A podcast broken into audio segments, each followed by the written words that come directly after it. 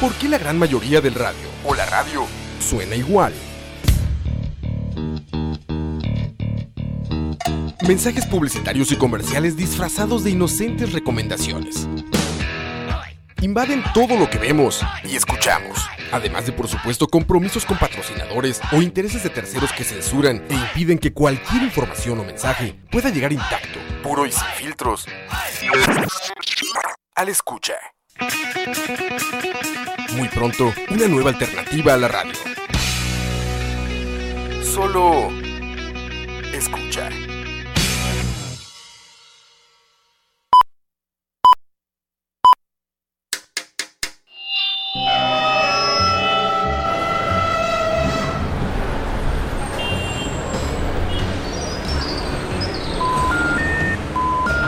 Detrás del audio, un viaje a través de la música, efectos, ambientes sonoros, en fin, todo lo relacionado con la producción sonora en el cine y la televisión. Detrás del audio. Quítese. Es un detrás de cámara, pero de audio. Soundtrack, bandas sonoras, compositores, folies, información inútil pero interesante sobre la producción audiovisual haciendo énfasis en el sonido. Detrás del audio, empezamos.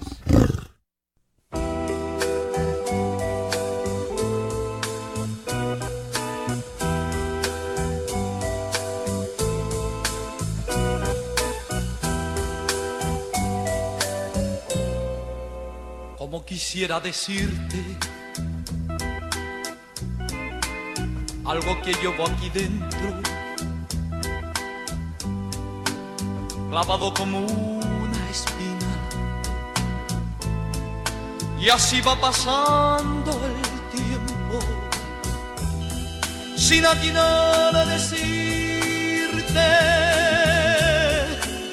lo que a diario voy sintiendo por temor quizás oírte cosas que oírte no quiero. Como quisiera decirte que cuando contemplo el cielo, tu estrella me va diciendo cómo me faltan tus besos como quisiera decirte que me escuches un momento. Buenas noches a todos. Estamos, empezamos un poco románticos. No crean que, que estamos con un especial de música de plancha ni nada por el estilo. Hoy en Tras del Audio tenemos sorpresas y tenemos un invitado. Eh, bueno, nos vamos a ir presentando como de costumbre. Empezamos con Buenas noches, Osman Blanco, el matemático de la radio. Yo no diría romántico, yo diría que empezamos chinchorreando. Chinchorreando. Bueno, está buena esa. Y bueno, hoy no, no, no contamos con Kimberly porque tenía, que ir a trabajar, pero tenemos la grata compañía de un cineasta que no voy a decir que nos visita desde Chile porque ya tiene como 20 años de vivir acá en Costa Rica, pero bueno, él nació en Chile, se crió en Chile, se educó en Chile. Y por ahí del año 1999, 98, por ahí, ¿verdad? Para el final de, del milenio. Eh, buenas noches, primero que nada. sí. sí, del 98 a finales del 98 aparecí por este. Me vino a dejar un avión. Ya no, no, salí nunca más. Bueno, acá tenemos a Francisco González, alias Paco. Más conocido como Paco. González. Más conocido como Paco. En el bajo mundo conocido como Paco. Y bueno, hoy vamos a, tenemos un programa sobre covers.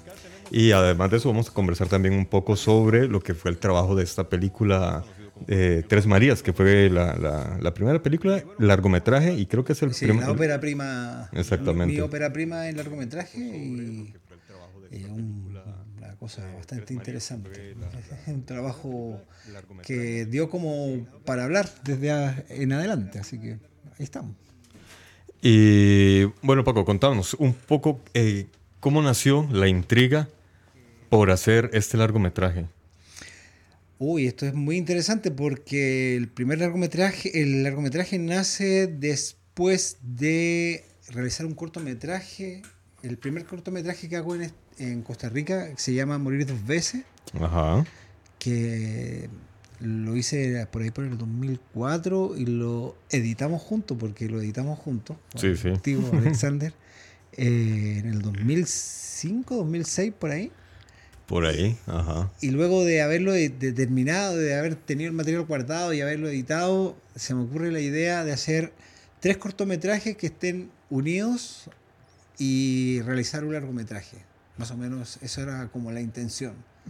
Y me basé pensando que cuando yo estaba en algún lugar, en otro lugar había gente que estaba haciendo cosas que de alguna manera lo que estaban haciendo ellos me iba a influir en el resto de los días o en un, en un momento más. Eso, por- por- eso fue exclusivamente, eso fue, nació. Ahora, lo que cuenta en la película es, son cosas que me interesaban contar por, otra, por otras razones.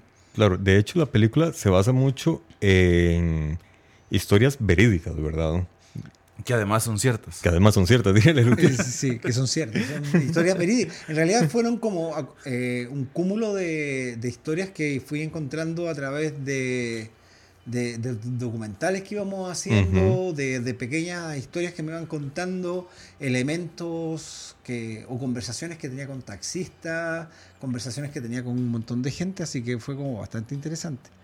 Y a pesar de que dijiste que se te metió la, la idea de contar tres historias, ¿cómo, ¿cómo llegaste a ese momento en el que dijiste de esta forma las voy a unir? Porque realmente la película, para los que no la han visto, Tres Marías está en YouTube, Gratis. está gratis Se- para que la podamos ver. Se la vamos a postear ahí, yo creo. Ah, bueno, sí, sí, la podemos buscar y la podemos postear. Yo me- Eh, ahí podemos buscar. Tres Marías, Costa Rica, película Costa Rica. Ahí está la película completa. Y en realidad son tres historias de tres mujeres diferentes, pero están hilvanadas, están unidas. Sí, eh, de alguna u otra manera están como entrelazadas, es decir, eh, las, las- las tramas, o no, sé cómo llamarlo, sino las pequeñas historias de estas mujeres hacen una Ujú. gran trama o las tramas de estas mujeres hacen una gran historia. Es decir, es súper complicado, pero en realidad sí, es como, como las decisiones de cada una de estas mujeres va afectando la vida de las otras. Eh, mm, es decir, cada una con sus problemáticas, cada uno desde una visión distinta y también cada una con distintas edades, entonces y con distintas con distintos problemas para enfrentar en una noche San Josefina. Como Y- diría aquí nuestro amigo en algún chinchorro. En algún chincho- Muy en algunos chinchorros. Algunos- varios chinchorros fueron en realidad. Ahora, eh, este programa se basa específicamente en el trabajo de, de audio, de, de- de las producciones, el que estamos realizando ahorita, detrás del audio. Yo recuerdo cuando estábamos trabajando eh, todo el proceso de búsqueda precisamente de esas locaciones y de esos bares. ¿Cómo lograbas, cómo, cómo lograste vos y tu equipo de trabajo ambientar eh, lo- las locaciones? Por ejemplo, cuando estaban en el bar Bahamas, creo que era. Sí, Bahamas. ¿Cómo lograron crear esa ambientación sonora? Ok, De chinchorro, partamos, partamos del hecho de que la película está en un 98% doblada. Ajá. Entonces tiene un diseño de audio complejo Wow. que lo hizo Alberto Ortiz, Ajá. que creo que estuvo invitado ya en el programa. Sí, estuvo hace 15 días o 22 días invitado Sí, al programa. estuvo- Al- Alberto hizo el diseño de audio, eh, luego... Y esto la gente dice, pero ¿por qué doblaste la película si el sonido directo es como mucho más rico y todo el asunto? Claro, nosotros tenía, estamos haciendo una película de bajo presupuesto, entonces nuestras locaciones eran locaciones reales, eh, las casas eran reales, no eran estudios sonorizados, sino que eran eh, casas que no tenían entretecho, que estaba en la lata de zinc directamente a la casa. Y nosotros rodamos en un periodo de lluvia, entonces teníamos que Y doblar de noche. y de noche y con lluvia. Entonces era como muy complejo, eh, era muy complejo el, el- el realizarlo. Entonces, en algún momento creo que el primer día de, de rodaje, que fue el 25 de julio del 2006, que nunca, nunca me voy a olvidar, eh, perdón, el 24 de, ju- de junio del, del 2006, no, 24 de junio del 2006, eh, empezamos a rodar y en la mañana eh, empezamos con sonido directo sin ningún problema. Y en la tarde empezó a llover. Y estábamos en una casa pequeña, ahí por eh, barrio Francisco, barrio Cuba, por ahí, acuerdo, creo. Simón Bolívar se llamaba el barrio. Y empieza a llover, y entonces no podíamos seguir rodando porque la lluvia era más fuerte Claro. que, que las voces de los actores, de la actriz en este momento, porque era Ariadna Retana la que Ujú. estaba actuando en ese. Y alguien me dice, ¿qué vamos a hacer? Y digo, nos vamos a doblar. Y me dice, Claro. ¿está el loco? Y digo, mira, o esperamos a que pase la lluvia, que puede terminar de aquí, eran las 2 de la tarde. Y le digo, terminamos a las... esperamos que pase la, la- la lluvia, que puede ser a las 8 de la noche, o esperamos a las 8 de la noche y le dec- no tenemos plata para pagar cena. Entonces, o terminamos ya o terminamos ya. Y esa fue la única, la única, eh, la única decisión porque se decidió doblar. Ajá. Ahora, el doblaje tuvo una cosa interesante porque eh, significaba diseñar todo el audio, es decir, volver a hacer el audio de las casas, el audio de los chinchorros, el audio de los bares, el audio de la calle. Es decir, eh, darle... Re- regrabar a los, a los actores también. Doblar a Todo, los actores. todo, Todos todo. los actores doblaron. Eh, se, eh, se, se autodoblaron, se- se, tuvo que transcribir todos los guiones. Y yo tengo una, una, una cosa, yo cuando escribo un guion no escribo diálogo, hago, doy referencias nada más de los diálogos. Es decir, tú tienes que decir esto y la frase más importante es esta y en algún momento te la tienes que decir. Entonces, eso era otra cosa. Tuvimos que volver a escribir el los diálogos de que se había grabado. Y todas las escenas eran como libres, entonces los actores improvisaban mucho. Entonces todas las escenas no eran iguales, los diálogos no decían exactamente Sí. lo mismo. Yo Pero- cuando... Adelante, perdón. Eh, entonces para, fue un gran trabajo después de pos para, me acuerdo Lorena, que fue la que le tocó transcribir todas las palabras y frases que se decían en la peli para poderlas poner. Entonces, y hacer un cambio de edición significa cambiar el audio de nuevo. Adelante. Wow. Yo cuando vi la película la, por primera vez allá en el 2000, ya no me acuerdo, 12. 2012, pues sí. Sí, eh, 2012, 2013 por ahí. Cuando de repente empieza la película, yo conozco a esa muchacha y resulta que Ariana Retana y yo fuimos a la secundaria juntos. Eso me quería comentarlo, eh, pero tengo una pregunta. ¿Cuál es, qué, qué pasa por la cabeza de un director de cine cuando decide qué canciones poner? Eh, mira, a ver, Buena pregunta. Yo, es, es una muy buena pregunta porque es muy fácil de responder, ¿ah? Para mí, Adelante. digamos, para mí, a mí cada una de las escenas que escribo están basadas en alguna canción. Oh, Porque para Pero mí, seleccionas la canción en, entonces. en realidad parto o, desde o- o tenés una idea más o menos de por dónde va la emoción. La- es- Exacto, porque una Ajá. canción, un tema, y además soy muy bueno de la música, como la música popular. Conozco mucha música popular. Eh, y esto me recuerda, digamos, desde hace, desde que era niño. Desde siempre la radio me ha acompañado y en la casa no me ha acompañado. Entonces, como que las canciones tienen como su, a- eh, la música popular tiene como un alma. Y además, Claro. y cuando hablo popular, porque las, las historias que yo cuento son súper urbanas. Entonces se acercan mucho a los sentimientos que tienen los personajes. Entonces me cuesta mucho más fácil poner una canción y cuando estoy escribiendo una escena específicamente, le doy una canción, le doy una canción, le doy una canción, la voy poniendo y voy sacando como, no diría un copy-paste, pero voy sacando lo que está tratando de decir el- el, eh, la canción Ujú. en, la, en la gente. pa- para entender, cuando dices le das a la canción, quiere decir que la escuchas una y otra vez. Estoy escribiendo en la, voy escuchando la canción y estoy escuchando, estoy escuchando la canción y voy escribiendo la escena y voy dando las acciones y los personajes van actuando un poco tras la, tras lo que, tras lo que va diciendo la canción y van actuando y estoy- espero que los, los- los personajes eh, se comporten dependiendo de la canción y si la canción se pone rápida también espero que los, se alteren Ajá, un poco los personajes. Y bueno, eh, la canción principal para Tres Marías era Como quisiera decirte, de Los Ángeles Negros. Claro, porque tiene esta cosa de cómo quisiera decirte que te quiero, pero a alguien que ya no está. Exactamente. Y dado que el programa es de covers, precisamente vamos a poner el cover que se hizo para esta película basada en Como quisiera decirte de Los Ángeles Negros. Que por cierto, me gustaría que nos contaras, vamos a poner una parte de, de- de este cover, pero sí que nos contaras un poco lo que fue la aventura para conseguir los derechos del- de, uso de esta canción, porque realmente eh, fue sencillo, pero no, no fue sencillo, pero lograste, lograste conseguirlo, algo que no es nada fácil. ¿verdad? Ok, escuchemos primero y ahí le vamos. Vamos, vamos con Como quisiera decirte, ¿cómo se llamaba el- el cantante? El King Star, Enrique Castillo. Enrique Castillo con, ¿cómo quisiera decirte? La versión costarri- costarricense de Los Ángeles Negros.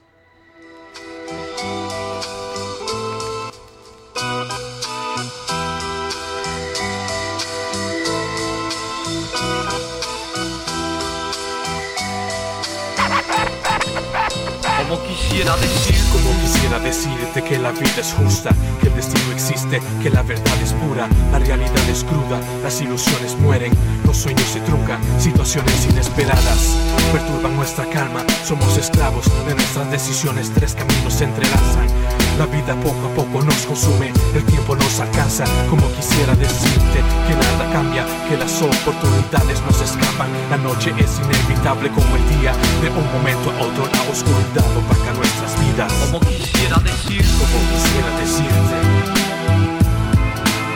algo que llevo aquí dentro, algo que llevo adentro clavado como espina.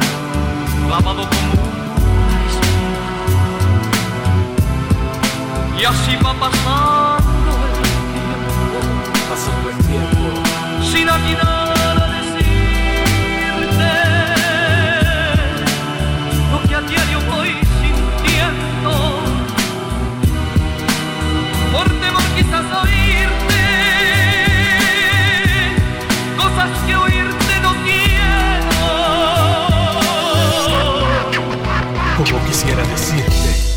la felicidad es infinita, que el dolor no duele, que nuestras vidas no se agitan cuando la angustia nos envuelve, la vida nos pone a prueba cuando la luna se enciende. Como quisiera decirte que el amor no es como el aire, como la muerte es inesperado, inevitable, la esperanza es lo último que muere, la necesidad nos mueve, la vida nos empuja hacia el abismo y solo el instinto nos mantiene vivos. Como quisiera decirte que esta historia tiene un fin, pero aún no hay nada escrito.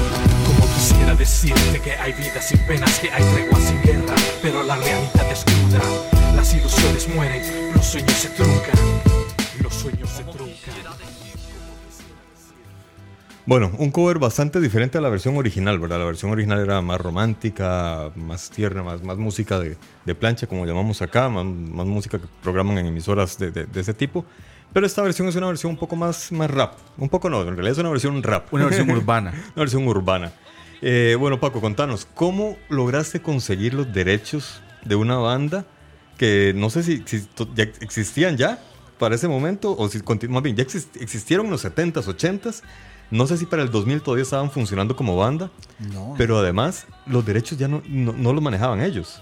No, el asunto es como, fue muy gracioso porque además cuando, se man- cuando yo conversé con Enrique, Ajá. eh, que es el intérprete, el que hizo el cover de esta canción, hizo una, una nueva interpretación del tema, eh, partimos desde la base de, una, de un tema de los Tetas. Eh, Ah. Los Tetas son un grupo musical eh, de hip hop chileno eh, que tenían una versión muy similar, pero no. Tenían una, una versión modernizada de, de, de cómo quisiera decirte, pero con. Germain de la Fuente. Germain de la Fuente era el vocalista de Los Ángeles Negros. Negros. Ajá. Y Los Ángeles Negros sí seguían tocando y seguían existiendo, pero ya no con Germain de la Fuente. Ah. Entonces, eh, Los Ángeles Negros estaban en México y Germain de la Que Fuente. no hay que confundir los ángeles negros con los ángeles azules, que se vieron hace poco. Que son- sí, hay gente que eh, piensa que son los mismos, pero son. No, no, no. los- está, incluso estaban Los Ángeles Blancos. Ah, eso no sé cuáles son. Que es un momento ahí, hay varios. eh, un montón de grupos que se llaman Los Ángeles de, de Charlie, que era, que era el vocalista de Los Ángeles Ah, Azules, ven. que se separó y se hizo un grupo que se llama Los Ángeles de Charlie. eh, fue- pero eso es, es otra harina historia, de, otra historia, otra. Entonces Los Ángeles, yo conversé con Mario, que es el fundador de Los Ángeles Negros, que está en México, y él me dijo que no había ningún problema, que cuando quisiera utilizar la canción, que no había ningún problema, pero tenía que hablar con Germain. Ajá. Traté de hablar con Germain, y esto era todavía eh, utilizando la canción. Eh, y había que conversar con Osvaldo Salinas, que es el autor de la canción, que no tiene nada que ver con, con Los Ángeles eh, Negros. Con Los Ángeles Negros, sí. No tiene nada que ver. Era un, eh, eh, eh, Osvaldo Salinas escribió la canción, y esto sí lo sé porque conversé con él un día. Él escribió la canción de camino al estudio, en, un, en el micro. ¿En serio? Escribió la canción porque Los Ángeles Negros todavía no, no eran conocidos. Entonces le dijeron que había un grupo que, que necesitaba una canción, que si él quería poner una de las canciones de él, entonces él Mm. dijo, sí, yo me apunto, y él escribió eh, por ahí en el, en el camino al, al estudio de Sentado grabación. en el bus ahí Iba escribiendo escribiendo. como quisiera decirte, como quisiera decir, eh, eh, decirte cuánto te quiero y Sí. todo el asunto. Y llegó al estudio y hicieron los arreglos con Los Ángeles en Ajá. la mañana. Y eso lo pueden buscar en YouTube. Hay un programa que se llama eh, Detrás de la canción. Detrás de la canción, sí, vos me lo habías mostrado. Buenísimo Y este ahí programa, está- de hecho. eh, están hablando de Osvaldo Salinia Ajá. y ah, cuenta un poco cómo nació esta canción. Pero bueno, después de haber escuchado a los tetas, yo quería tener este tema de los tetas porque creo que la canción encerraba mucho lo que era el alma de la película. Claro. Entonces quería tener esta canción específica para entender, eh, para transmitir toda esta cosa del amor fallido, del amor que es que, que es urbano, el amor que no tiene, que no tiene un final feliz, porque la, a ver, no han vendido la historia de que el amor es- te tiene final feliz. Sí, a sí, veces, sí, no siempre. Pero yo creo que es 98% de las veces creo que no termina muy bien. Pero es una percepción personal, así que no, no quiero tener ahí que levantar algunas cosas. Pero, pero lo que quiero decir en otras palabras es que necesitaba una canción que hablara de, de- de los finales, que, de, los amores que, que- que terminaban mal, pero que terminaban mal desde, la, desde, desde adentro. Y creo que esta canción encerraba. Y quería la canción de los tetas, pero la canción de los tetas no era tan no era tan eh, la versión que tenían los tetas no era tan no, no, no me decía lo que decía entonces hablamos con Enrique le conté la historia le conté el proyecto y Enrique se embaló así de una y dijo ya yo me voy y lo y lo y lo y lo, y lo, y lo lanzó. Y cuando me mandó la canción pero me acuerdo que estamos hablando del año 2007 2008 por ahí Ujú. el internet era bastante los modems sonaban Sí, sí, sí, sonaban muy mal los modems todavía tenían eran como graciosos encender un modem. Bajé la canción y la empecé a oír. Y como que me enamoré. Y es que Ujú. era lo que quería decir porque creo que la parte que eh, Enrique le agregó a la canción eh, encerraba mucho de lo que contaba la historia Claro. eh, de esta gente que no tiene oportunidades, que es lo que habla la película. La película habla de la gente que vive en un círculo que no importa lo que pase, mañana se va a tener que levantar, va a seguir que trabajar igual, no importa la plata, tengo que levantarme igual y es como un círculo. Ujú. Y creo que Enrique captó bastante bien lo, lo que queríamos decir de... ¿y, y cómo obtuviste al final los derechos de la canción entonces? Y la obtención de derechos fue súper sencilla, que yo Ujú. pensé, eh, primero que nada, porque como estaban separados, Germain de la Fuente, que es el intérprete, Ajá. pero los otros intérpretes también eran Los Ángeles Azules, me llamé por teléfono a la Sociedad Chilena de Derecho de Autor. Ujú. Eh, allá me atendió un chavalo que se llamaba Ricardo Blanco, no me voy a olvidar del nombre, que tuve que hablar con él como tres veces. Y porque lo más engorroso fue cómo pagar. Claro. Porque en ese tiempo la- la- los, trám- los, los trámites eran súper complejos, no se entendía tampoco eh, los derechos, cómo se tenían que manejar, si era una sincronización, no era una sincronización. eh, entonces obtuvimos los derechos que pagamos como 700 dólares por los derechos de Los Ángeles Caramba, Negros. salió barata. Barata, sí. Y Sí. nos cobraron 300. eh, Osvaldo Salinas, que es el autor, nos cobró 350, 400 dólares por, la, por lo- los derechos.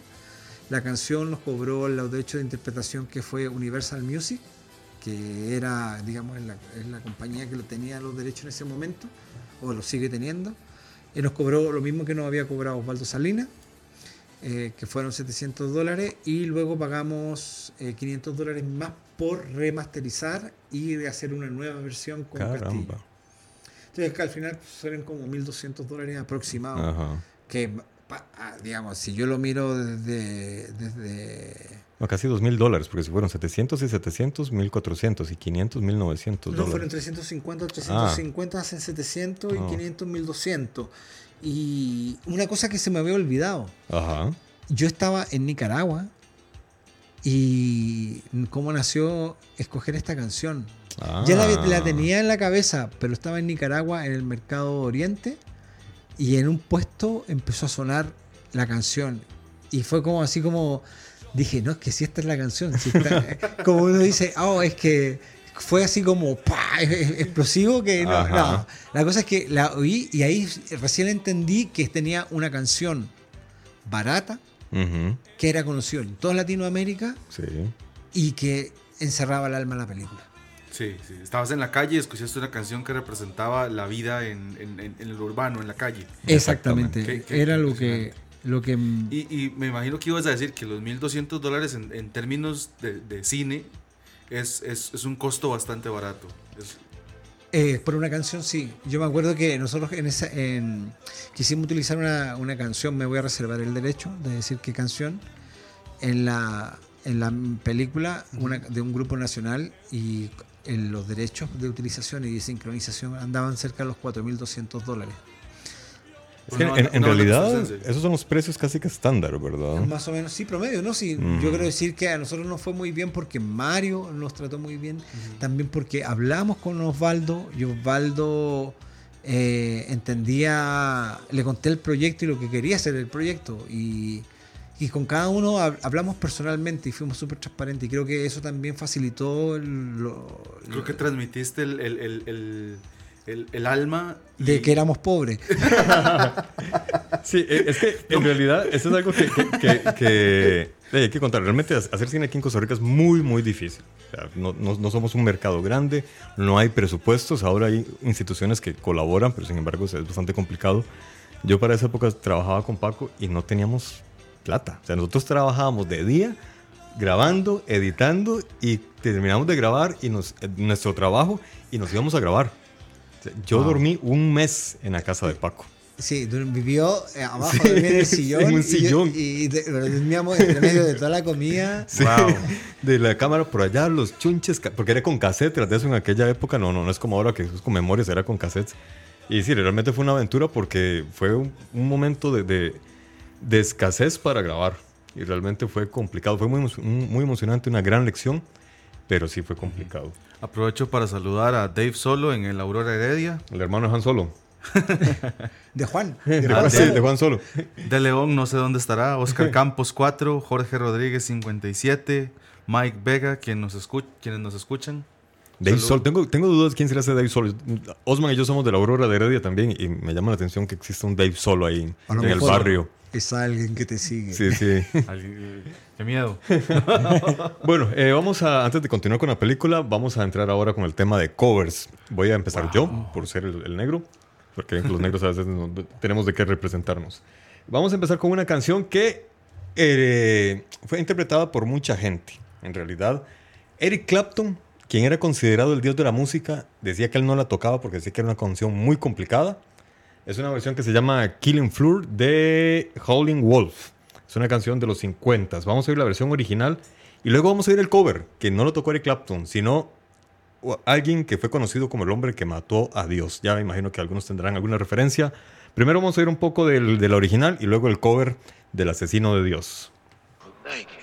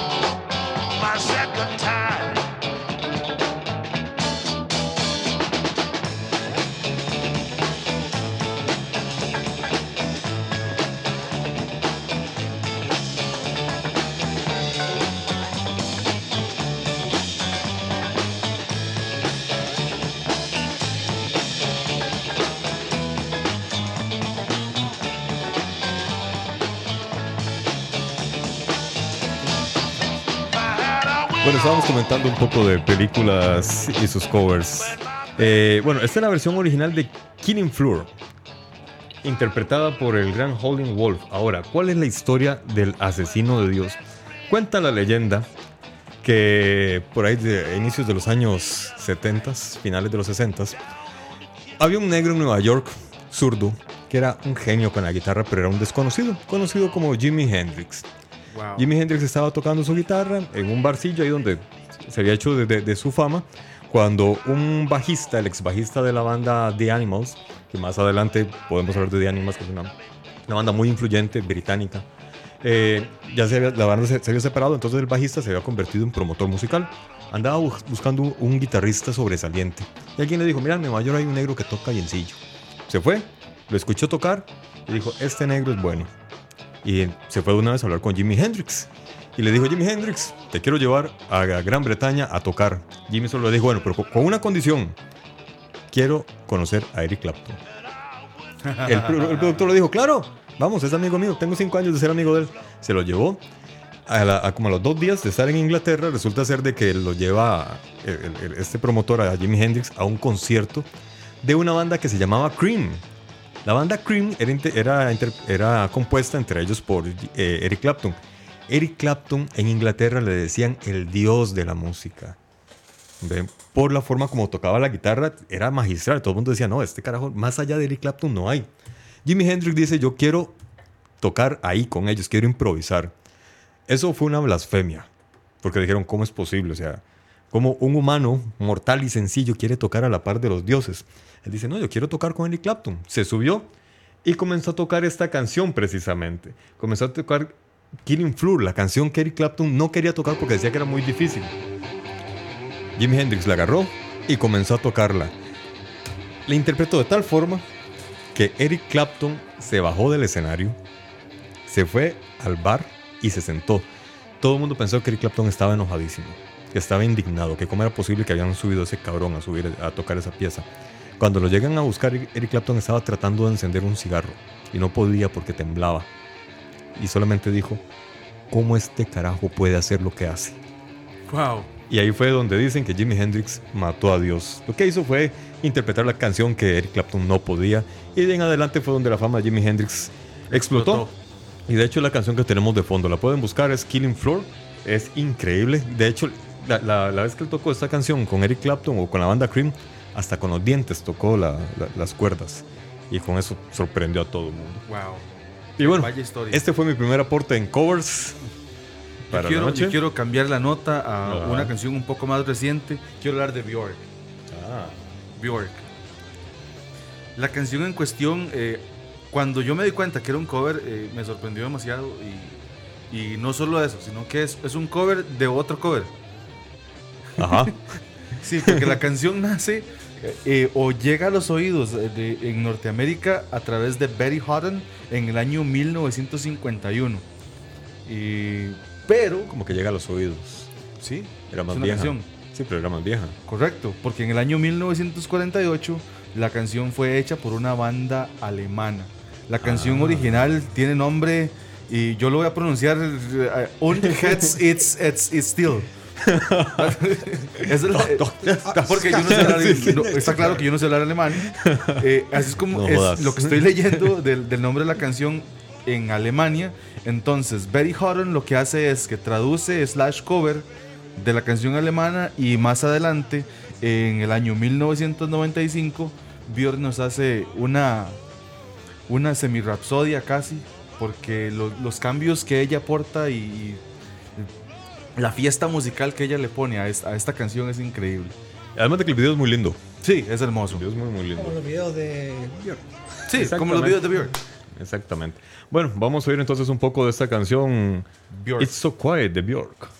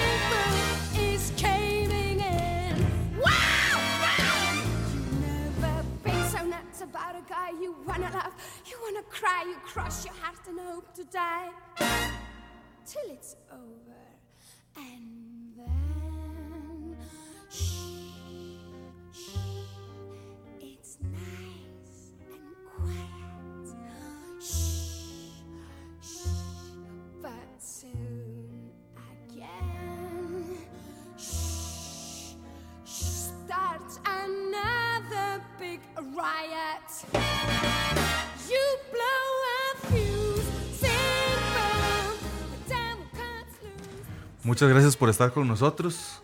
Eh, estamos aquí también, eh, detrás de los micrófonos, también estamos hablando un poco, queríamos compartir esto con ustedes. Y la pregunta es, ¿por qué un cover es más famoso que la canción original? Paco. Yo, yo tengo una hipótesis Ajá. que quisiera compartir. Yo creo que los covers no es que sean más populares o sean más famosos o más conocidos que la canción original. Yo creo que las, eh, las generaciones van cambiando y las generaciones van, eh, digamos, tienen acceso a mucho más eh, eh, música, digamos. Eh, Tente López, que estábamos hablando, que la hizo, no me acuerdo, en el, en el 68 o 63 Sí, Por sí. ahí. Alguien, luego la Y de hecho era una mujer. eh, sí, una Era mujer. una mujer, ajá. Eh, luego la hace en el ochenta y pico eh, Soft Cell. Ajá. Y luego eh, Marilyn Manson en el 2003. Y creo que si a alguien le preguntaran, digamos, a mi Gloria abuela. Jones se llama la cantante original. Gloria Jones. Gloria Jones. Si yo le preguntara a mi abuela, bueno, si estuviera viva, pero si, ahora, si me hablara, me saldría corriendo. Si me hablara mi, mi abuela, le diría, ¿usted conoce a Gloria Jones? Me diría sí, y con ese soft cell, Diría no. Entonces, ¿Conoce a Marilyn Manson? Menos. conoce- exacto, entonces yo creo que los covers van son grandes temas que se perpetúan y van se van modificando en el tiempo. Sin embargo, hay bandas que cuando hacen un cover lo mejoran y otras lo empeoran. Otros lo tocan igual. Es que es eso lo que yo iba a empeoran. decir. ¿Hasta dónde un cover puede ser considerado un arreglo de una versión anterior? Si sabemos en la música es que están los arreglistas, que es Ajá. ah, alguien compone y llegan y le hacen sus arreglos. De, de hecho, Hasta- la, la línea entre cover y plagio es muy delgada. también. Es muy fina. Pero más o menos, porque al fin y al cabo, cuando vas a hacer un cover, necesitas los permisos. Si de- admitís, si admitís que estás haciendo un cover, exacto. ¿verdad? Como en el caso de, de- de Enrique Castillo, Sí. que dijo voy a hacer un cover de esta Nosotros, canción. nosotros pedimos no un cover, nosotros Ah. pedimos eh, los derechos para poderla destrozar. Y hacer una nueva versión. Sí, de hacer una, versión- una nueva sí. versión, o de, no sé cómo le llamaban, no, no- me recuerdo el nombre, creo que era una eh, remasterización con, eh, era con un, con un algo. Pero digamos, a ver, podemos irnos a Luis Miguel, pues Luis Miguel hace, todos sus discos romances son covers. Sí. Eh, Yuri, Yuri también tiene La Maldita Primavera, es un covers, que es eh, de... Ah, Que ¿en fue, que más famosa que la cantante original, que lo- Claro. no, no me acuerdo el nombre. O, o vamos a un covers de, de Luis Miguel, ya que está de, moda con la serie. Put Sí, it on the boogie. No, la de. No, la de. Que es un cover de una canción italiana que en los años 70 la cantó Angélica María. Eh, yo. Ay, ¿cómo es la cancioncita esta de.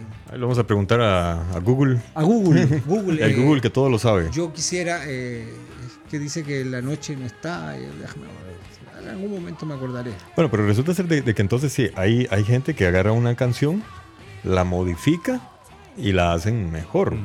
Hay otros que la modifican y, Y, no, y sirve para nada. Porque hace poco, al principio de los años 2000, hubo una versión de Smooth Criminal de Michael Jackson por una banda Uf. de teenagers que, pegó mucho, horrible. pegó mucho. Sí, sí, sí. Pero yo tengo una opinión bastante negativa al respecto de esa versión.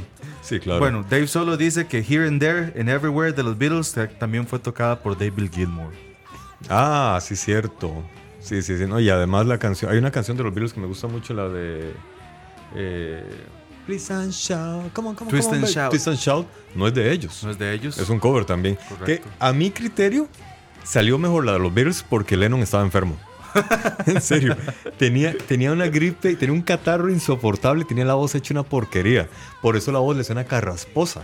De hecho, Lennon no tenía una voz que tenía una voz muy melodiosa, muy linda. Esa era una de las características de los Beatles, la armonía que alcanzaban Paul y, y Lennon. Bueno, me Pero él estaba enfermo. Perdón, me quedé ahí buscando, buscando cómo se llamaba la canción. Yo que sin ti no vivo un momento, se llama la canción de. Luis Miguel, la cantó Angélica María y es un cover de una canción italiana. Wow. Ah. Entonces, tampoco, eh, si Luis Miguel tampoco escribía, creo que tiene una sola canción que escribió él propia. No, yo creo que todo, bueno, no sé, pero de Sí, lo que yo... porque esa es la de No culpes de la noche, no sé, es una canción original de Michael Jackson.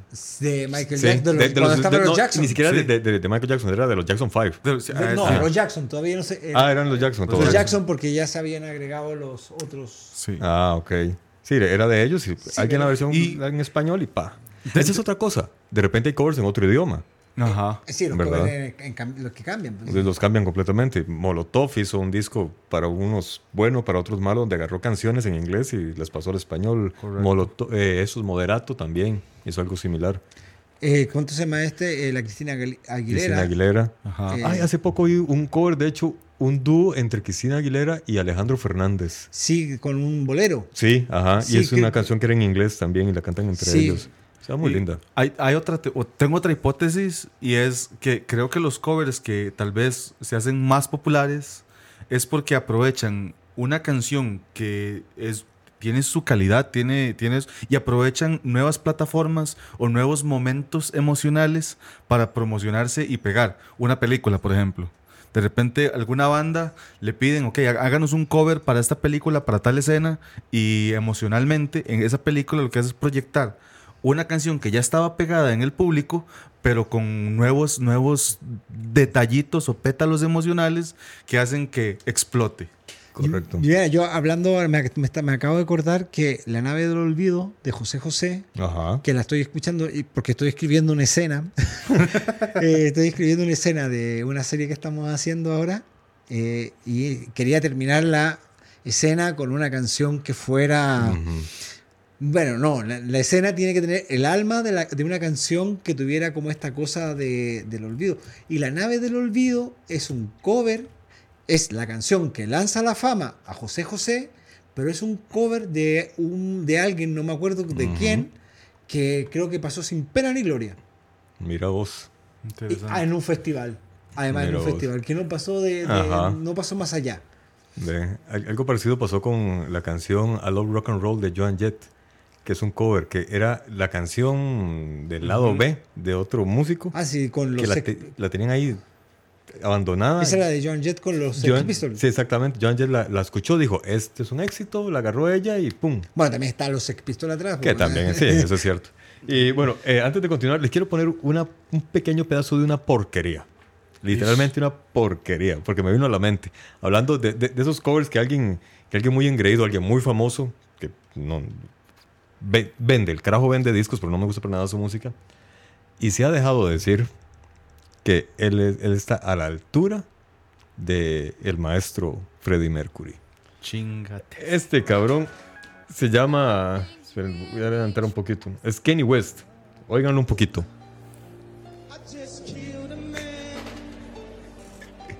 Es una basura completa. O sea, pero ni siquiera está afinando. Y no llega a las notas. Es que- bueno, ese era un pedazo de, de- de- de una entrevista o de un comentario que estaban haciendo. Realmente, yo le recomiendo no escucharla. Es Ojalá horrible. pudiéramos desbloquear, podríamos así como... borrar el recuerdo. No, no, no, no, traer el DeLorean acá, cuando volver uno- al pasado y. Cuando uno eh, acusa de en Facebook que bajen una página por...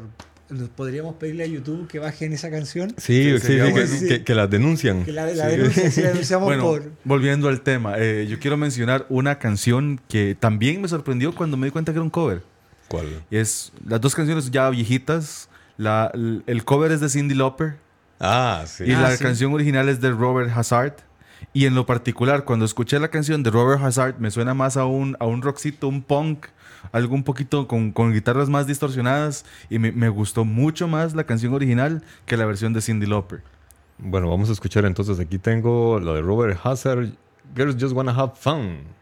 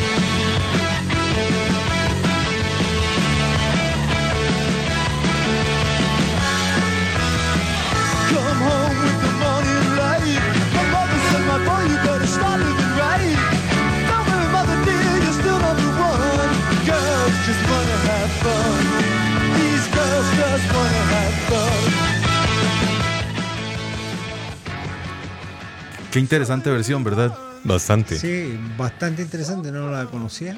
De hecho, sí es más, es más punk que la de Cindy Lauper. Y eso que Cindy Lauper se vendía como la chica punk. Sí, ah, se vendía loca. como la chica. Pero eh, bueno, como, el- los, como en la música, los covers son, en el cine son los remakes. Sí, exactamente. Que eso, eso sería un buen tema para otro programa también, los remakes. Los grandes remakes. eh, Que hay unos que, de hecho, casi todos los remakes en cine como que no la pegan, ¿verdad? No, no, no, no, no, no, no tienen ese- punch original que, que sí tuvieron sus Dep- ancestros. yo creo que eso va a depender mucho del- de la visualización y el Mm. público al cual se está optando. Digamos, casi todos los remakes buscan ah, que también tiene que ver un poco con los covers. que digamos que no tiene que ver con los covers. Aquí hay que separarlo. Yo creo que es una de las cosas, una de las grandes cosas que tiene la música. La música es como más del interior. El remake del cine busca una cosa más comercial. Más boletos vendidos. Más boletos vendidos. Claro. Yo creo que eso también es una de las cosas que... Si a mí, yo siempre he pensado, he querido hacer dos remakes en mi vida, Ajá. si yo tuviera la oportunidad. ¿Cuál es? Una sería Marcelino Pan y Vino, Ajá. que me parece que cuando se hizo la peli, como en los años 50, me parecía, me parece como... eh, me parece como fascinante cómo se como la atmósfera que se, le- se Sí. le crea eh, recrearla actualmente con las técnicas de ahora sin utilizar nada ningún eh, efecto digital solamente como como utilizando la fuerza del color porque es una Claro. peli que se hizo en blanco y negro esa y un remake, el segundo remake, eh, se van a reír, pero a mí me gustaría hacer el remake del Psicópata, el Triángulo de la Muerte. Película costarricense, clase B. Sí, sí, sí, de- sí, sí. Me encantaría poder tener el guion y poderlo hacer. Es que la, la trama es, o sea, no la de la película. La historia real Del es interesante. Sí, sí. Es muy interesante. La película no la abordaron tan bien. Porque es que también siento yo que acá como que nos da miedillo abordar algunos temas y no queremos profundizar. bueno, ¿verdad? además también hay que entender quién hizo la película, alguien que no, Que no no- hacía cine. Ah, a ver. Incluso si el que ha visto la película, yo la tengo colgada en Vimeo por si quieren. ¿En serio? Ah, lo voy a buscar. No, no, no, no digan mucho, porque si no, Si no, calladitos. me van a acusar de... Pero, Tengo, tengo una pregunta que, que- que ahora con los remakes, Ajá. ¿hasta dónde eh, las películas más recientes de superhéroes son remakes? Es una, una pregunta fuera del tema central, pero estás haciendo una película sobre series que ya se hicieron sí, antes. sí. Y sobre películas que ya se hicieron antes Exacto. también, de Superman. eh, sí, eso es cierto. Eh, podría ser, lo que pasa es, de hecho sí se los considera remakes, sin embargo sí hay una gran modificación en el guion. ¿Ves? Ya, por ejemplo, Los geeks le llaman a eso un nuevo universo. un nuevo universo. Es que, y además, tengo entendido, yo en realidad yo no soy fan de, de los cómics, pero, Ni yo. pero sí he visto las películas porque me, me gusta el tema del cine. Y aunque, me- sinceramente, la- las películas de, de los, de los Avengers, aquí voy a decir una blasfemia que me van a guindar de los huevos. Que dicha que no fui yo. o sea, Para mí, la- las películas de superhéroes son casi, casi como el reggaetón. Son películas comerciales hechas para vender.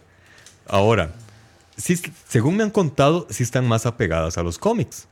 No sabría decirles. Yo no los leí, no sé cómo será, pero sí me han dicho que están más apegadas a los cómics. Sí puedo decir, de, las que he visto, son películas muy emocionantes, más de las que yo vi cuando era niño en los 80s. Por ejemplo, la del Capitán América que hicieron finales de los 80s, principios de los 90s, es detestable. Es mejor no sentarse a ver una hora el Chapulín Colorado que, que ver esa película del Capitán América. Estas nuevas versiones, sí, sí, los guiones están mejor elaborados, hay más acción, los e- efectos especiales impecables. Ahí, esas películas para mí sirven para ir a ver efectos especiales, que es lo que realmente te ofrecen. Pero lo demás sí está muchísimo mejor cuidado. Pero yo creo que eso también tiene que ver un poco el, ese el cine, en- ese, esa, eh, o esa estructura de cine es para un público específico. Sí. Que sí, saben, digamos yo, a ver, es como la gente que ve la Guerra de la Galaxia, digamos, Ujú. o Star Wars. Star Wars. Eh, yo no, no soy fan de la Guerra de la Galaxia y no Ujú. entiendo ahí la historia, ni sé cuál es la 1. Para mí la 1 es la primera que salió, la 2 la segunda y la tercera.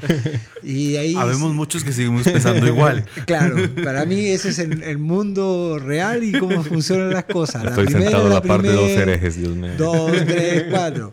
Pero claro, cuando me empiezan No, a- yo soy fan de Star Wars, pero yo Ah, estoy de bueno. acuerdo. Para mí la película original de No, Star Wars no, es en el 77. Esa es la cuatro, Es- esa es la esto que sucedió ahora en a principios de la década de los 2000 este, es... es, es, Tra- eh, tra- traigan agua bendita, por favor, Sí, para lo que pasa es que es como una precuela, bueno, pero, pero para volver al tema, Ajá. yo creo que tiene que ver con, con gente que sigue una, una estructura o, o co- como gente, digamos, el caso mío, que yo sigo algunos directores de cine y, Ujú. y sigo su obra y veo continuidad en su obra. Y veo como que personajes se van repitiendo, como historia o, o algunas problemáticas él las sigue manteniendo Ujú. y las va modificando y las va cambiando. Y creo que eso tiene que ver mucho con el gusto. Y el gusto, y para gustos colores, me explico, Claro. ¿no? Y todo artista tiene su esencia, al fin y al cabo. Claro. De, de hecho, un, un director que vos me recomendaste hace muchos años y, y lo he seguido, que es Terry Gilliam, Sí. acaba de sacar una nueva película. Ha tardado 25 años en sacar. Peor que Wow. la aventura de Tres Marías. Sí, pero, es que Pero- Terry Gilliams tiene una historia muy, muy interesante porque Terry Gilliams es de los Monty Python. De los Monty Python.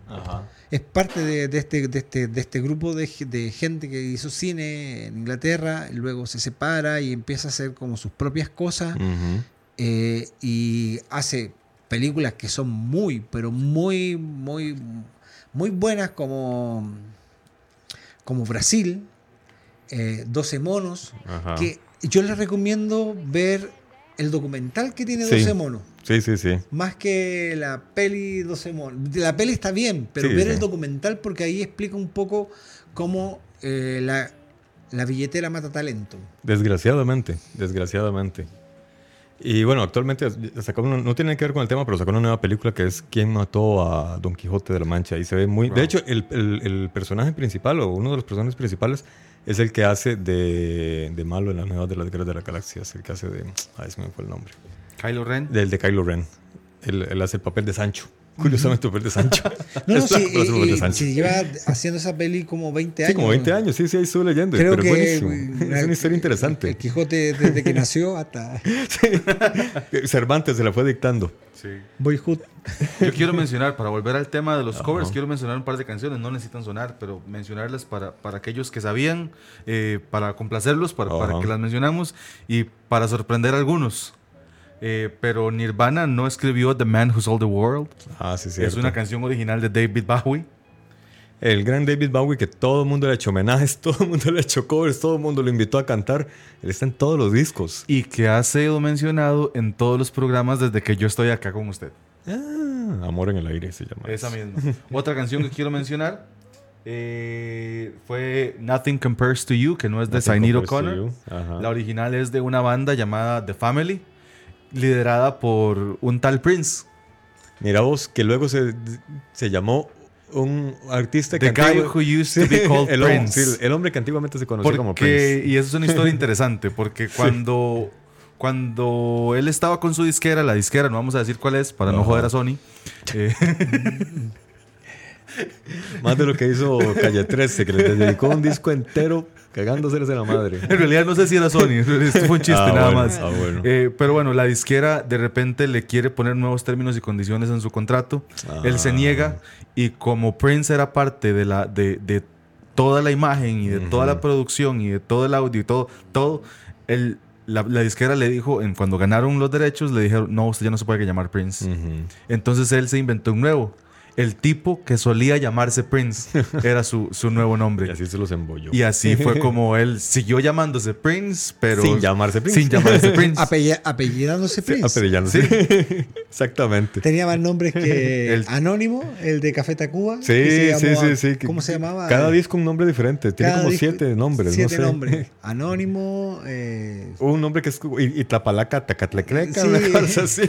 Un nombre rarísimo. algo con X y con Sí, sí. Bueno, de fondo tenemos a Dolly Parton, la hermosa rubia de los años 60 y 70, con una canción que no me lo van a creer que es un cover. No es de ella, la original es de ella. Años después sacaron el cover. Esta la canción es I Always, I Will Always Love You. Oigámoslo un poquito de fondo, digamos su voz melodiosa.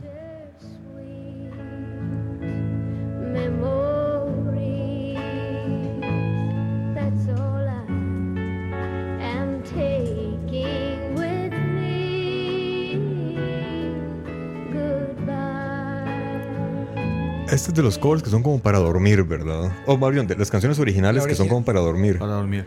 Pero bueno, música country. Hay que entender Ah, también sí. que el público de la música country tiene su estilo y su forma. Y además estamos hablando del country de los seten- del 70. Sí. Y sí, que sí, el sí, country es muy arraigado en, en toda la parte sur de los Estados Unidos. Sí. Y es todo un mercado. Sí, sí, de sí. hecho, hay, hay, hay industrias que se dedican a premiar al- al- a los country. countries, porque el country Claro. como género también tiene muchos subgéneros. Ujú. y, s- y hay premiaciones de bandas solistas de todos olores, tipos, colores y sabores. Y es curioso porque incluso el country, que es muy popular en el sur de, de- de Estados Unidos y norte de México, llegó hasta Inglaterra y hay muchas bandas que nosotros conocemos y las consideramos buenas, como por ejemplo los Beatles, a ellos les gustaba el country. Y al venir a Estados Unidos quisieron ir a oír country. Bueno, ahorita de fondo tenemos a Whitney Houston con la misma versión, Te amaré por siempre. Pero esta es ya la versión que sacaron. quién, a mí? Eh, miau. Brincos diera. Esta es la versión que sacaron para la película del guardaespalda. Qué, qué Con vocerón de. Whitney Houston. Ah, increíble.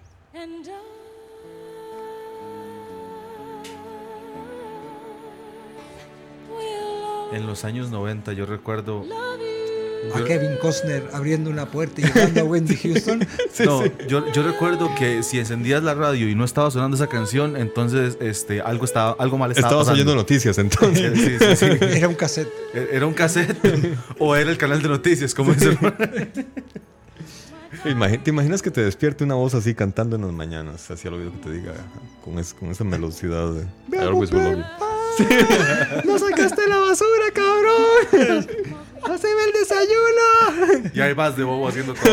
Ay, madre, qué queda. Sí, claro. ¿A quién no le toca? Bueno, que ¿Quién como dijo Whitney sacar- Houston, le dijeron, ¿usted tiene problemas con las drogas? Dijo, no, yo no tengo problemas con las drogas. A mí me gustan todas. En paz descanse, Winnie Houston. Eh, Con otra todo respeto. Otra canción que quería mencionar, eh, pero no necesita sonar, es Torn, Natalie Imbruglia. Ah, mira. También fue un cover, fue el, eh, un One Hit Wonder también. Sí, cu- esa es otra cosa, ¿verdad? Hay gente que se hace famosa. por ahora que hablamos de Tainted Love, Soft Cell, que yo sepa, solo pegó Tainted Love. Y ya. Se hicieron famosos con los covers. La canción original, Torn, es de Edna Swap, si se pronuncia así, la verdad no sé.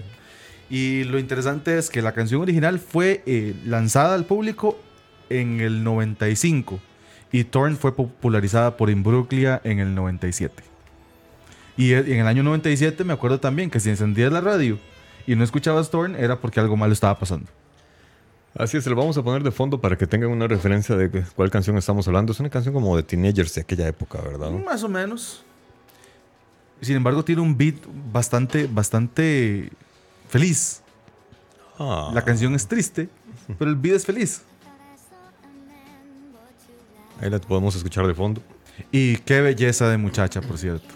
Natalie Imbruglia. Sí, está bonita. no, sí, la, la verdad es que sí. Uf, qué ojazos. Bueno, volvamos al tema entonces. Eh, Paco, una consulta que yo quería hacerte también con, con- con respecto a todo lo que fue el, el ¿Cuándo te, voy, trabajo. cuándo te voy a pagar? Eso lo vemos después. Ahí tengo la factura. Ahora es electrónico, por Sí. dicho ya todo.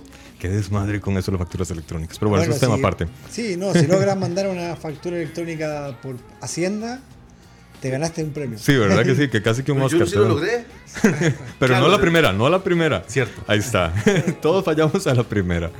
Este, durante el, el proceso de, de- de grabación, de regrabación del audio de todos los locutores. De ¿cómo- todos los actores. De todos los, actores, perdón. Ah, y actrices. y actrices. En- ¿Cómo fue la dinámica en el estudio de grabación? Además, ellos tenían el guion impreso, pero además... Ellos veían la escena, Ajá. ellos veían la escena, íbamos haciendo con algunos, fue muy fácil. Eh, no, es que, no, no quiero decir que con algunos eh, tuvieron mayor facilidad de poderlo hacer. Habían cosas como bastante raras, porque yo trataba de, de dar el, el tono de la voz y la velocidad, así como, eh, me acuerdo, eh, ¿qué hora es? Tarde como de costumbre. Entonces, voy a usar la palabra tarde como de costumbre. Me acuerdo que lo decía tan rápido el actor que yo no, no le podía, ah, no lo podía eh, como doblar. Ajá. Entonces, cuando llegó Patrick, El actor. el ajá. actor original, le digo, esto es lo que tiene que decir, ok, lo leyó, tarde como costumbre. Ah, le salió. En- en una, o de ahí, o palabras y como pequeños cos- co- eh, eh, modismos también, Claro. muletillas que también tenían los actores que, que, que las llevaron a los, a los, a los personajes, Ujú. le salían bastante interesantes. Entonces, primero fue, trabajábamos eh, las, algunas frases, las escenas que estaban como, las volvían como a repetir eh, algunos actores. Otros actores solamente lo hacían solo, solos. Eh, cada uno lo hacía, actores y actrices lo hacían sola, eh, solos o solas, dependiendo. Y otras lo hacían en, en compañía, sobre todo las que tenían como mucho contacto físico. Porque en el doblaje, en el proceso del doblaje fue súper interesante.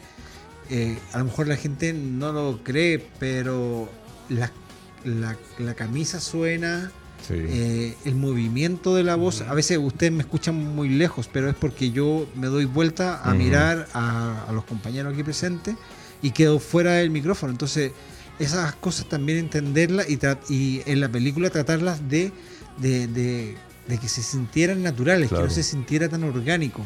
Y La tuvieron que, que regrabar, por- eh, eso se llaman folies, cuando tenés que grabar todos esos efectos cotidianos. Sí, muchos eh, efectos cotidianos como el ambiente de una casa Mm. o el bar o la música. Los pasos se- de alguien. Los pasos, todo, todo- todos Ajá. esos efectos se tuvieron, algunos se bajaron, otros se tuvieron que volver a hacer. Ujú. Sobre todo, eh, uno de los actores usaba una jacket de cuero. Ajá. Entonces, la César. jack- y Pes- Cé- César, Sí. César Ujú. hacía- llevaba una jacket de cuero. Entonces, cada vez que se movía, sonaba la jacket. Claro, sonaba en la vida real, pero en el. eh, cuando ¿En el se. doblaje? que en el doblaje era como puro, sonaba limpio. Sí, la voz limpia, ajá. sonaba limpio, sonaba como cuando se iba, cuando se alejaba, sonaba así, un poco como yo ahora en este momento, pero que claro, porque me estoy alejando un poco para que.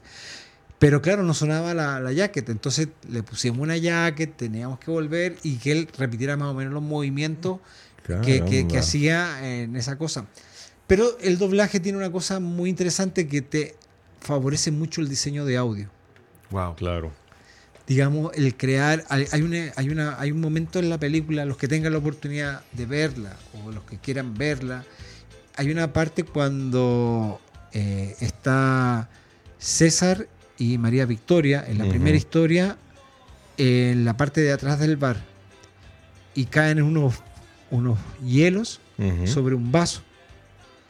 Y cuando caen los hielos en el vaso, esos hielos rompen el silencio, digamos, rompen el sonido Ujú. y dejan el y dejan el silencio, que sería como lo ilógico, que un par- que, Claro. un, que un golpe rompiera, rompe el silencio. Aquí Mm. lo que tratamos de hacer con, con el Vera, con Alberto, fue que, el, que un sonido eh, generara silencio Claro. Buenísimo. y se manejara todo en un ambiente que puede ser como un bar, eh, que era un bar con música eh, sonando por todas partes, gente hablando. eh, fue súper eh, eh, interesante. ¿Sabes qué? Estoy pensando que la podrías buscar. ¿ah?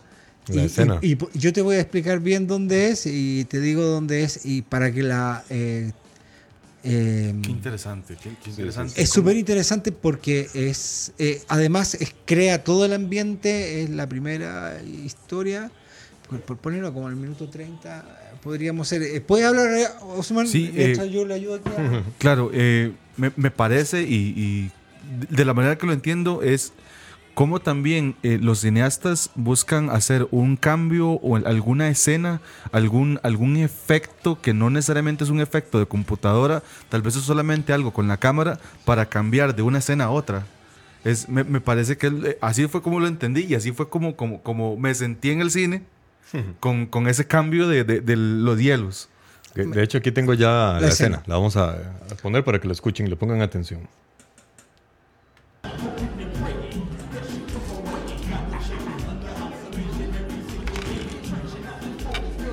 Y la jacket. Sorbo. Ay, no se enoje conmigo. César, no se enoje conmigo. ¿Cómo te sentís? Mejor, Mejor te vas para la casa y me esperas ahí. ¿Sí? ¿usted qué va a hacer? Seguir Mira, tienes que victoria. prestarle atención. Entonces yo me quedo con usted. ¿Estás segura? Sí, estoy segura.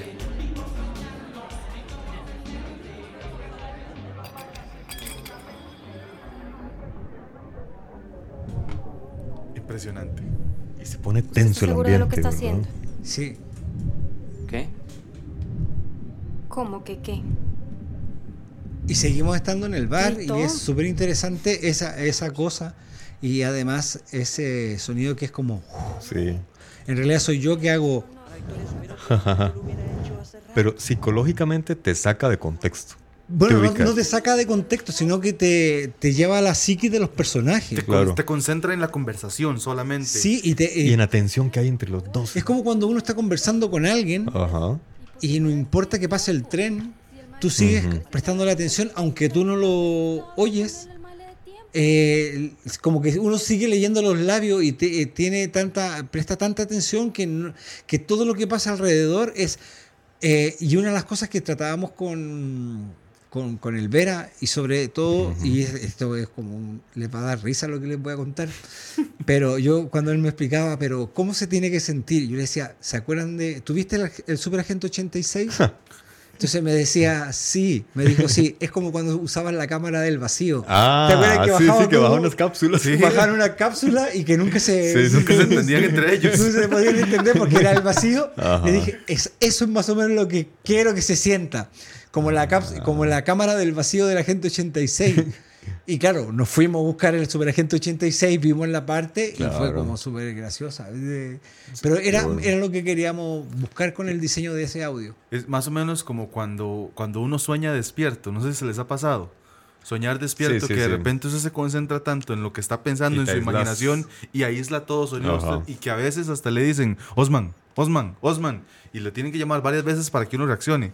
Correcto. A- a- así se siente. Sí, sí, sí, no, sí, es como, es, es lo que, un poco lo que te, te genera, digamos, el doblar Ujú. a los actores, es decir, te da una libertad para poder trabajar con los, con, con el diseño de audio, generar algunos elementos que a lo mejor no, es- no estaban presentes, Ujú. Resaltar otros. resaltar otros, porque cuando uno trae el, el ambiente, el sonido ambiente general, el foley ahí que le llamamos, a veces nos quedamos con eso. Sí. Y, y el diseñador de audio es un personaje que, que, que, que le da ambiente desde la, desde, desde la sonoridad de las cosas. Entonces, y además ahora hay que entender también que el sonido es, un- juega un papel súper importante, sobre todo en el hecho de que eh, nuestros sistemas de audio de los televisores han mejorado mucho. Ah, sí. Sí, Antes, sí, sí. recuérdense que era un parlantito pequeñito pegado al, al, Al televisor. al televisor. y ahora pues, tú entras a una casa y los tipos tienen un sistema Sí, sí, sí. 5.1, 7.1. Parlantes distribuidos por la, toda la sala. el, o el eh, mismo televisor trae software para ecualizar el, el- También. el audio que viene del televisor. Correcto. Es- eh. Eh, bueno, muchachos, se nos ha ido ya la hora, más de la hora, de hecho ya son las 8 y 8 y tenemos que irnos despidiendo. Y de fondo les tengo un cover. A mí realmente me volvió la cabeza al revés. A mí me gusta mucho la banda Oasis, me gusta la canción Wonderwall y me encontré una versión funk Les recomiendo, busquen en YouTube. eh, esta gente se llama Funk Cover. Funk Cover, creo que se llama la banda. Tienen cualquier cantidad de bandas, ustedes no saben. Está Creep de Radiohead. Está Mm, esta. Wonderwall. ay, no sé, una infinidad. So- unas son muy, muy buenas, como esta, otras no tanto, pero realmente está muy bien. Antes de irnos, yo quiero mencionar un par de canciones también que, que, no, que no se me queden ahí. La primera es ah, I Got My Mind Set on You. Ajá. George Harrison, realmente es original de James Ray. Esa sí, esa me dio. Me, me- me- hizo que, que me cayera el lado, el hemisferio derecho del cerebro. Jamás pensé, yo pensé que era de Joe Harrison. Yo también. Toda la vida lo creí. Y luego Easy, Fate No More, en los 90 Ah, sí. Y es original de una banda de Commodores. Cuando cantaba Lionel Richie, por cierto. Correcto. Sí, e- esa mis hermanas mayores la ponían cuando yo era niño realmente no me gustaba, pero ya grande conocí Faith No More y ya la escuché la versión de Faith No More y ahora sí me gusta. Solamente porque es una banda de rock y es la misma, es la misma canción. Exactamente la misma canción. Bueno, eh, Estamos nos estamos yendo entonces. Aquí seguimos oyendo de fondo a Wonderworld de esta banda de covers de puro funk. Y muchas gracias a Paco por, por su gracias, iluminación, Paco. información sobre el cine.